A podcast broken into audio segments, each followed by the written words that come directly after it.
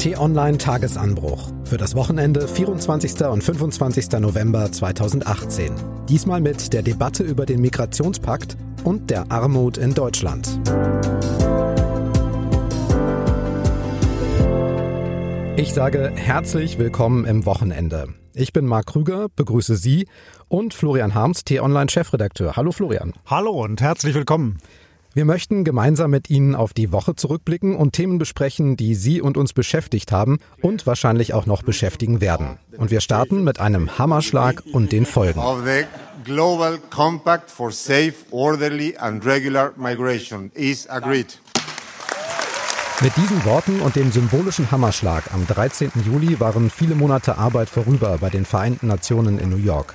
Vertreter aus mehr als 190 Staaten haben sich auf einen Text verständigt, Titel Globaler Pakt für eine sichere, geordnete und reguläre Migration, 32 Seiten. Tatsächlich ist es das erste weltweite Dokument zu dem Thema überhaupt. Richtig und notwendig, meinte der amtierende Präsident der UNO-Generalversammlung Miroslav Lajčák aus Slowenien damals. Er sagt, Migration ist nun mal da. Seit Jahrhunderten gibt es sie und sie wird auch in Zukunft bleiben. Wir hatten bisher aber keine Instrumente oder Vereinbarungen, Migration zu regeln und zu steuern. Immer hat man nur reagiert, sagt Miroslav. Uh, und zwar national, also jedes Land für sich, obwohl man weltweite Herausforderungen nur global meistern kann. Kurz, Länder sollen anerkennen, dass es Migration gibt und sie gemeinsam regeln. Dafür gibt es 23 formulierte Ziele, auf die sich Vertreter von Regierungen, Organisationen, Forschungseinrichtungen und Migranten verständigt haben. Das gilt bei so einem heiklen Thema als großer Erfolg. Bundesaußenminister Maas hat das bei seiner Rede vor der Generalversammlung der Vereinten Nationen auch nochmal herausgestellt. Ende September war das. Dass mehr als 190 Staaten, Herkunfts-, Transit- und Zielländer sich in so komplexen, auch kontroversen Fragen einig geworden sind, das ist ein Sieg des Multilateralismus, ein Erfolg wahrhaft vereinter Nationen. Bevor wir uns jetzt darüber unterhalten, ob dieses Urteil vielleicht etwas verfrüht war, dass sich die UNO mit dem Thema Flucht und Migration beschäftigt und alle Staaten da zusammenarbeiten, das ist ja erstmal richtig und logisch. Überraschend finde ich aber, Florian, dass das nicht schon früher passiert ist. Wie siehst du das? Ja, das stimmt. Das kommt viel zu spät. Aber da sieht man eben auch, dass diese ganzen Gespräche aus einer Notsituation heraus entstanden sind. Das war das Jahr 2015, als die Welt mehr oder weniger überrascht worden ist von den Folgen des Syrienkrieges und des Konfliktes im Irak, dass eben viele Flüchtlinge nicht mehr versorgt werden konnten in den Lagern im Libanon, in Jordanien, auch in Syrien, schlicht und einfach, weil viele der eigentlich zugesagten Hilfsgelder anderer Staaten und auch der UNO schlicht nicht mehr da waren. Und das hat zu einer ganz prekären Situation geführt, mit der die Staaten der Welt überfordert gewesen sind und auch nicht schnell genug reagiert haben. Und dann kam es eben zu diesen großen Flüchtlingsbewegungen. In der Folge sind dann auch viele andere Menschen geflohen, beziehungsweise haben sich aufgemacht, beispielsweise aus Afrika Richtung Europa. Und da hat man dann eben gesehen in den Vereinten Nationen, man muss für solche Situationen viel systematischer gewappnet sein und muss sich gemeinsame Vereinbarungen geben, wie man damit umgehen kann. Wir können es sogar genau festmachen, denn im September 2016 war das. Da ging es mit großer Einigkeit zunächst los. Damals waren Flucht und Migration in Europa ja seit einem Jahr das Thema und bei der UNO haben alle 193 Mitgliedstaaten die New Yorker Erklärung einstimmig angenommen und die besagt, dass man gemeinsam besser auf Flucht und Migration reagieren möchte. Grundlage eben für diesen Migrationspakt. Die USA sind unter Präsident Trump dann schon 2017 ausgeschert und als im Juni der Text fertig war, haben dann Australien und Ungarn erklärt, den Pakt nicht mehr zu unterstützen. Und inzwischen haben das außerdem noch Österreich, Polen, Tschechien, Estland, Bulgarien und auch Israel getan. Und zwar kurz bevor dieser Pakt Mitte Dezember in Marokko angenommen werden soll. Ende der Einigkeit. Ja, und ich vermute, dass da noch weitere Staaten dazukommen werden.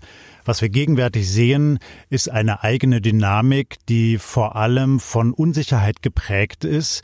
In vielen Ländern gibt es eine Diskussion darüber, ob dieser Pakt in der Form, wie er jetzt formuliert worden ist auf diesen vielen Seiten, wirklich sinnvoll und präzise ist. Und diese Diskussion läuft zum Teil aus dem Ruder, weil es auch neben viel Aufklärung viel Desinformation gibt. Und weil eben auch dieser Pakt tatsächlich viele Fragen aufwirft und nicht selbst beantworten kann. Zum Beispiel?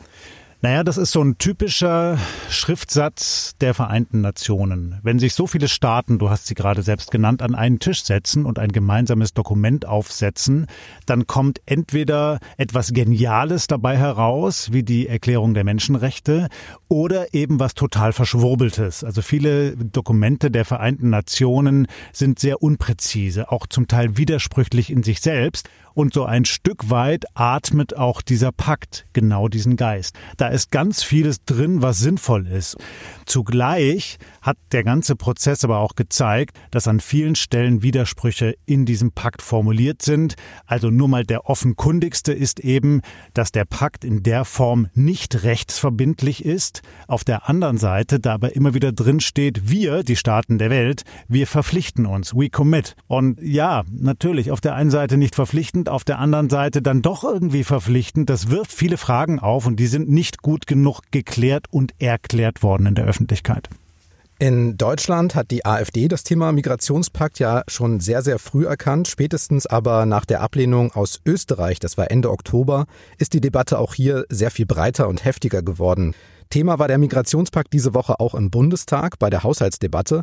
Mal als Beispiel der Abgeordnete Armin Paulus Hampel von der AfD. Der sagt in Richtung Bundesregierung, Sie belügen das Volk indem sie ihnen vormachten, das hätte rechtlich keine bindende Wirkung. Ihr Haus hat schon signalisiert, Herr Maas, dass das in nationales und europäisches Recht übernommen werden soll.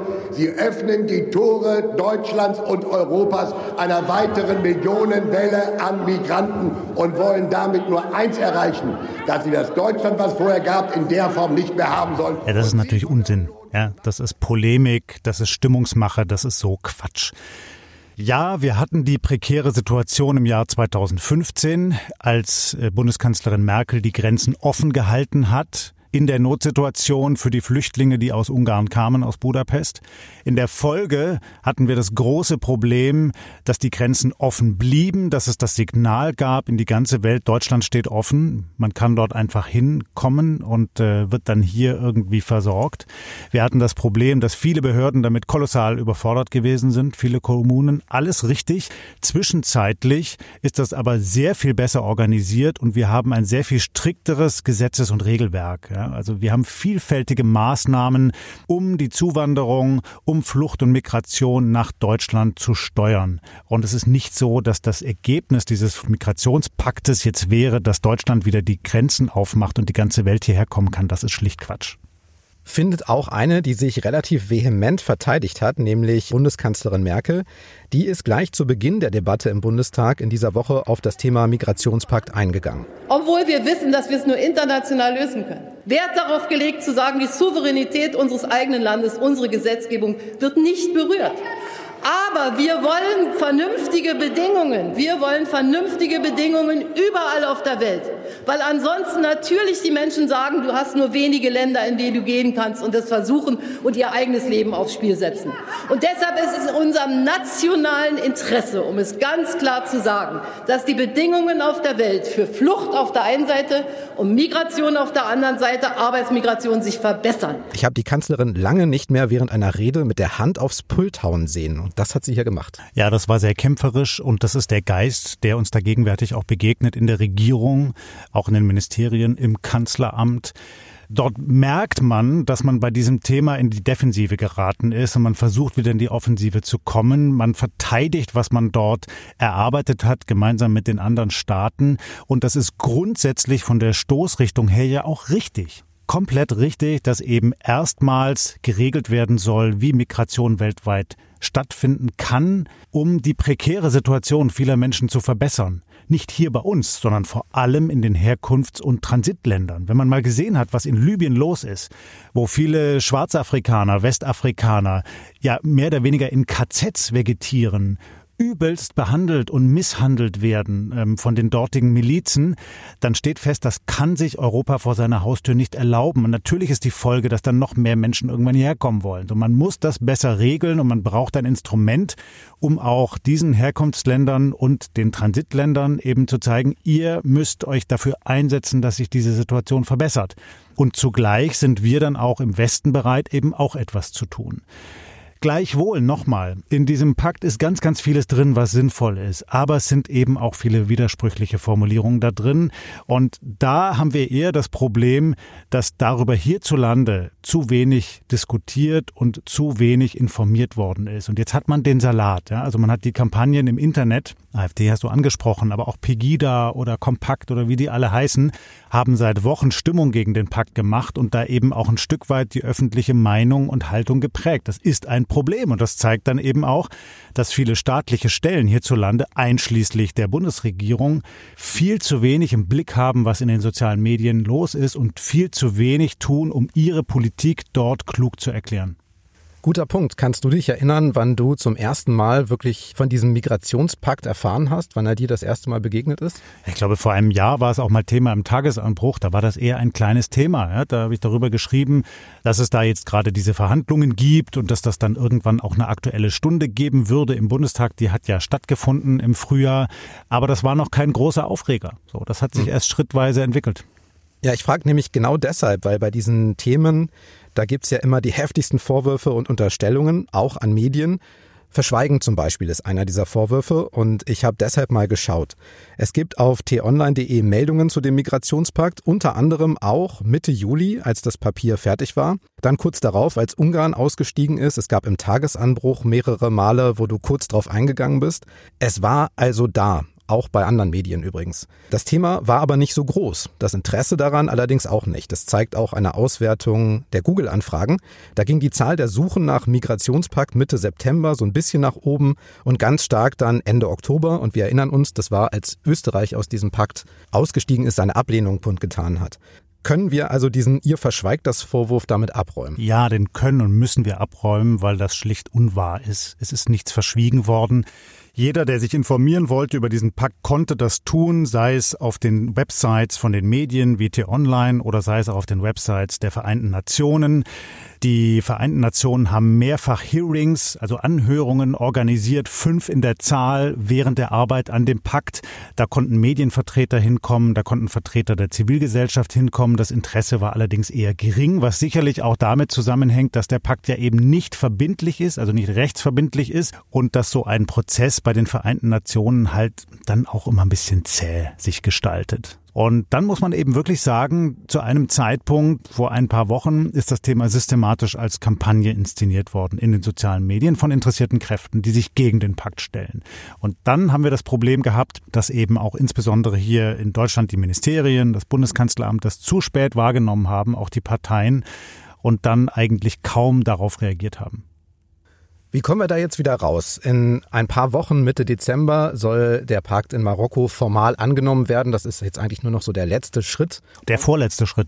Es ist nicht so, dass am 10. Dezember in Marrakesch die Staats- und Regierungschefs den Füller zücken und diesen Pakt unterschreiben, sondern das ist einfach eine Versammlung und da ruft dann eben die Versammlungsleiterin den ersten Tagesordnungspunkt auf, das ist der globale Migrationspakt und wenn dann keiner die Hand hebt und widerspricht, dann gilt der erstmal als gebilligt und dann erst im kommenden Jahr wird er nochmal in die UNO-Generalversammlung eingebracht und da soll er dann formal eben auch verabschiedet werden. So. Aber es gibt jetzt nicht ein Dokument, wo die Bundeskanzlerin eigenhändig unterschreibt, schreibt und sagt, Deutschland hält sich jetzt in jedem Punkt an diesen Pakt. Aber kann man jetzt Mitte Dezember in Marrakesch, wenn du sagst, es gibt einen Moment, da könnte man die Hand heben. Mit diesen Diskussionen in Deutschland, in Europa, weltweit, könnte dann eine Bundesregierung eigentlich nicht die Hand heben? Oder sollte sie das nach diesen ganzen Diskussionen tun? Also wenn man es jetzt mal dramatisch inszenieren würde, wie in einem Thriller, einem Polit-Thriller, dann wäre das genau der Moment, auf den die Kamera sich richten müsste, ja, wo dann eine selbstbewusste Bundeskanzlerin die Hand hebt und sagt, ja, aber. Natürlich ist das de facto nicht die diplomatische Gepflogenheit, sondern wenn die Bundesregierung den Eindruck hätte, man müsse darüber nochmal reden, dann müsste sie das vorher tun und vorher die Kanäle eben nutzen, die die Vereinten Nationen bieten. Ich glaube tatsächlich, dass es über diesen Pakt nochmal eine große Bundestagsdebatte geben sollte, in deren Zuge dann auch drumherum berichtet wird, auch bei uns in den Medien. Ja, wir hatten jetzt diverse Diskussionen darüber, das war aber viel Aufregung, es war viel Meinung, es war viel Stimmungsmache. Ich glaube, es braucht noch eine gründlichere Beschäftigung mit diesem Pakt und das Ergebnis könnte sein, dass Deutschland sagt, alles richtig, viele Dinge gehen da in die richtige Richtung, aber an ein paar Stellen müssten wir vielleicht wirklich nochmal an den Formulierungen feilen, weil sie eben missverständlich sind. Wir bleiben ein bisschen beim Thema, denn der Flüchtlingsstreit in der CDU ist wieder zurück. Nachdem die Unionsfraktionsgemeinschaft im Juni ja im Streit zwischen CSU und CDU auf der Kippe stand, war im bayerischen Landtagswahlkampf und nach dem angekündigten Rückzug von Kanzlerin Merkel wieder etwas Ruhe drin. Motto Rückkehr zur Sacharbeit. Bis sich Merkels Nachfolgekandidaten um den CDU-Parteivorsitz bei ihren Vorstellungsrunden jetzt wieder dem Thema gewidmet haben. Den Anfang hat Jens Spahn gemacht. Der hat vorgeschlagen, beim CDU-Parteitag in zwei Wochen über den UNO-Migrationspakt abzustimmen.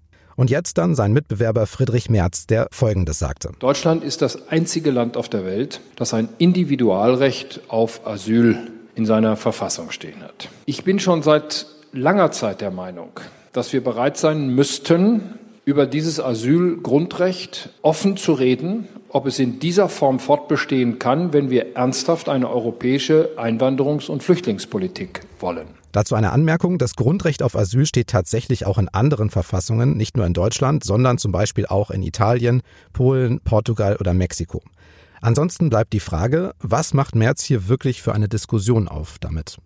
Eine ziemlich unsägliche Diskussion. Er versuchte in diesem Moment so ein kleines bisschen die Stimmung zu nutzen, die sich ja gerade entwickelt hat vor dem ganzen Hintergrund der Migrationsdebatte und davon dann zu profitieren. Er hat das ja auch nicht von ungefähr auf einer CDU-Regionalkonferenz in Ostdeutschland gemacht. Er hatte offenkundig den Eindruck, er könne damit punkten. Ich glaube, er ist komplett vorbeigeschlittert an den eigentlichen Interessen der Menschen dort. Meinst du, das spielt eine Rolle, dass es ja. in Ostdeutschland war? Ja, ja hört man auch so ein bisschen aus dem Umfeld. Ähm, er hatte offenkundig den Eindruck, dort punkten zu können, zeigt auch, dass er den Osten, glaube ich, überhaupt nicht kennt.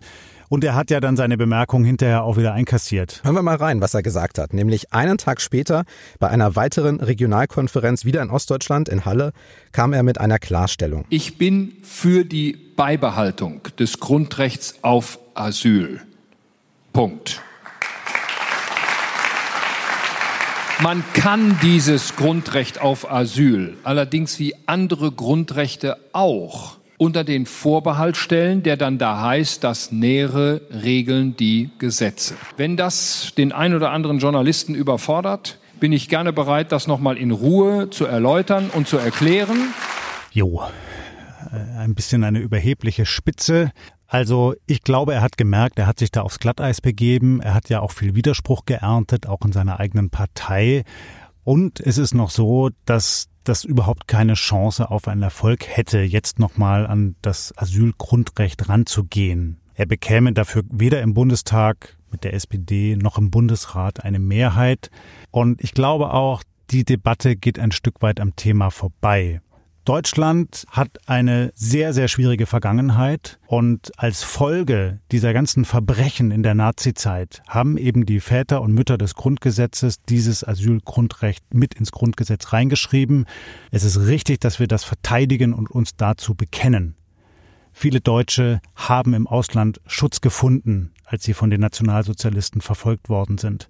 Wenn Menschen, weil sie vom islamischen Staat verfolgt werden oder von anderen Potentaten in Deutschland Schutz suchen, dann sollten wir ihnen diesen Schutz gewähren. Ja, das ist ein Teil, ein wesentliches Element unseres Staates. Da müssen wir uns zu bekennen. Trotzdem, die deutsche Migrationspolitik und auch die Asylpolitik, auch im ganzen europäischen Rahmen, ist ja in den vergangenen Monaten schon viel stärker geregelt und eingeschränkt worden. Ja, also wir erinnern uns an alles, was Herr Seehofer da losgetreten hat. Und es ist nicht so, dass es jetzt ein kolossales Problem mit dem Thema Asyl gäbe. Die Probleme liegen eher darin, dass wir auf der Welt sehr, sehr unterschiedliche Lebensbedingungen haben, dass wir Konflikte und Kriege vor Europas Haustür haben und auch die europäische Politik viel zu wenig getan hat, um dort besänftigend einzuwirken, um zu versuchen, die Situation von Flüchtlingen beispielsweise im Nahen Osten zu verbessern um zum Beispiel zu verhindern, dass europäische Konzerne auf Kosten afrikanischer Staaten die Weltmeere leer fischen, die Menschen dann keine Lebensgrundlage mehr haben und sich eben auf den Weg Richtung Norden machen. Über all diese Themen müssen wir viel intensiver sprechen.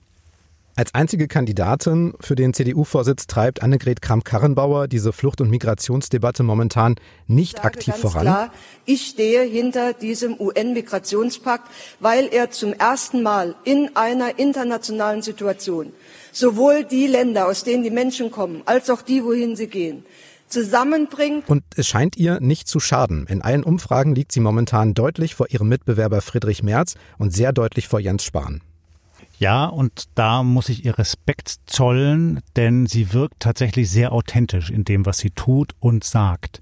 Anders als jetzt gerade bei dem diskutierten Zitat von Herrn Merz hat man bei Annegret Kramp-Karrenbauer den Eindruck, dass sie eben nicht taktisch formuliert nicht nur für das Publikum die Bühne formuliert und hinterher die Dinge vielleicht ein bisschen anders meint, sondern wenn sie etwas sagt, dann steht sie dazu. Und das ist sicherlich in Teilen in ihrem Charakter veranlagt, auch in ihrem Verständnis der Aufgabe von Politikern aber womöglich auch zum Teil darin, dass sie eben in den vergangenen Monaten wirklich systematisch durch die Partei getingelt ist. Sie hat ja diese Zuhörtour durchgeführt. Also sie war wirklich überall in Kreisverbänden, in Landesverbänden, in Ortsvereinen und hat mal gehört, was die Menschen an der Basis eigentlich umtreibt. Diese Themen hat sie dann mitgenommen in das Konrad-Adenauer-Haus, die CDU-Parteizentrale in Berlin und hat angefangen, stärker daran zu arbeiten und diese Themen in den Vordergrund zu stellen. Und der Effekt kommt ihr jetzt zugute. Sie kennt die Sorgen und Nöte der Menschen.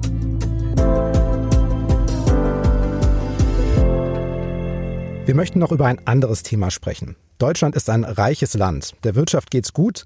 Eine Rekordzahl von Menschen hat Arbeit. Läuft, könnte man sagen. Aber dann darf man auch nicht allzu genau hinschauen. Das möchten wir aber tun. Geld ist zwar da, aber sehr ungleich verteilt. Viele haben Arbeit, stecken aber in Minijobs oder können kaum von ihrem Lohn leben. Jeder Fünfte ist von Armut oder sozialer Ausgrenzung bedroht. T-Online möchte diese Schicksale und Themen jetzt ein Stück weiter in den Vordergrund rücken mit der Serie Armut in Deutschland, Florian. Ja, das ist etwas, was uns sehr am Herzen liegt, weil wir eben nicht immer nur über Taktik und über Politiker sprechen und schreiben möchten, die sich gegenseitig beharken und ihren politischen Streit austragen, sondern wir würden wirklich nah an die Menschen in Deutschland heran. Die Online hat ja diese riesig große Reichweite. Wir erreichen im Monat 47 Millionen Leserinnen und Leser und uns treibt um, was diese Menschen umtreibt. Und ein wachsendes Problem ist die Armut in Deutschland und dass viele Menschen eben auch unverschuldet in die Armut abrutschen. Diese Serie ist in der vergangenen Woche gestartet. Was erwartet denn die Leserinnen und Leser jetzt noch auf der Seite? Also wir reden sowohl mit Experten, die genauer analysieren können, wo die Probleme in dieser Entwicklung sind, also wie entsteht Armut und auch was kann man dagegen tun. Wir werden genauer beleuchten, ob die Schere zwischen Superreichen und vielen Armen in Deutschland wirklich immer weiter auseinandergeht und woran das liegt. Und wir werden vor allem Schicksale von Menschen vorstellen, also Menschen porträtieren. Also beispielsweise hat der Vater unseres Kollegen Helge Denker, der leitet unser Digitalressort, sein Vater ist Arzt und kümmert sich intensiv um Menschen, die eben unverschuldet in Armut gerutscht sind, weil sie beispielsweise eine Trennung erlebt haben als Frau, dann sich um Kinder sorgen müssen, nicht mehr hundertprozentig arbeiten können, zu wenig aber vom Staat unterstützt werden, zugleich horrende Mieten zahlen müssen und wenn dann vielleicht auch noch ein Gesundheitsfall dazukommt, dann ist man wirklich ganz schnell in der Armut und das ist ein Problem in Deutschland. Wir werden solche Schicksale beleuchten und versuchen zu erklären, was schief läuft und was man eben auch konstruktiv verbessern könnte. Deshalb der Tipp, die Artikelserie finden Sie auf t-online.de und in der kostenlosen App. Alle Beiträge zu dem Thema können Sie auch am Logo Armut in Deutschland erkennen.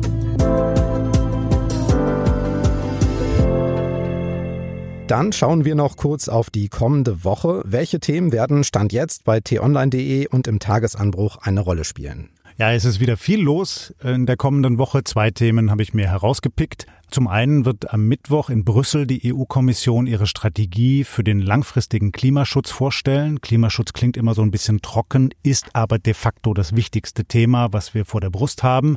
Sie wird versuchen zu erklären, wie Europa die Klimaziele des Pariser Abkommens langfristig einhalten möchte. Und dann haben wir am Freitag einen großen Gipfel in Buenos Aires, nämlich den G20-Gipfel. Da werden neben Kanzlerin Merkel auch US-Präsident Trump, Chinas Präsident Xi Jinping und Russlands Präsident Putin teilnehmen. Und brisant dabei ist, dass auch der saudische Kronprinz Salman kommen möchte. Der wird ja verdächtigt, in den Mord an dem Regimekritiker Jamal Khashoggi im Istanbuler Konsulat verwickelt zu sein. Top-Thema werden aber wohl die von Donald Trump ausgelösten Handelskonflikte sein. Und darüber werden wir intensiv berichten, zumal auch massive Proteste Proteste erwartet werden gegen diesen Gipfel. Okay, dann vielen Dank fürs Zuhören. Abonnieren Sie den Tagesanbruch Podcast gern bei Apple Podcasts, Spotify, Deezer oder in der Podcast-App auf Ihrem Smartphone. Hören Sie uns auf Amazon Alexa oder Google Home immer morgens mit der neuen Ausgabe ab etwa 6 Uhr zum Start in den Tag. Und lassen Sie uns gern eine Bewertung da. Ganz besonders freuen wir uns über 5 Sterne bei Apple oder im Amazon Skill Store. So, danke für heute und tschüss bis zum nächsten Mal. Tschüss und bleiben Sie uns gewogen.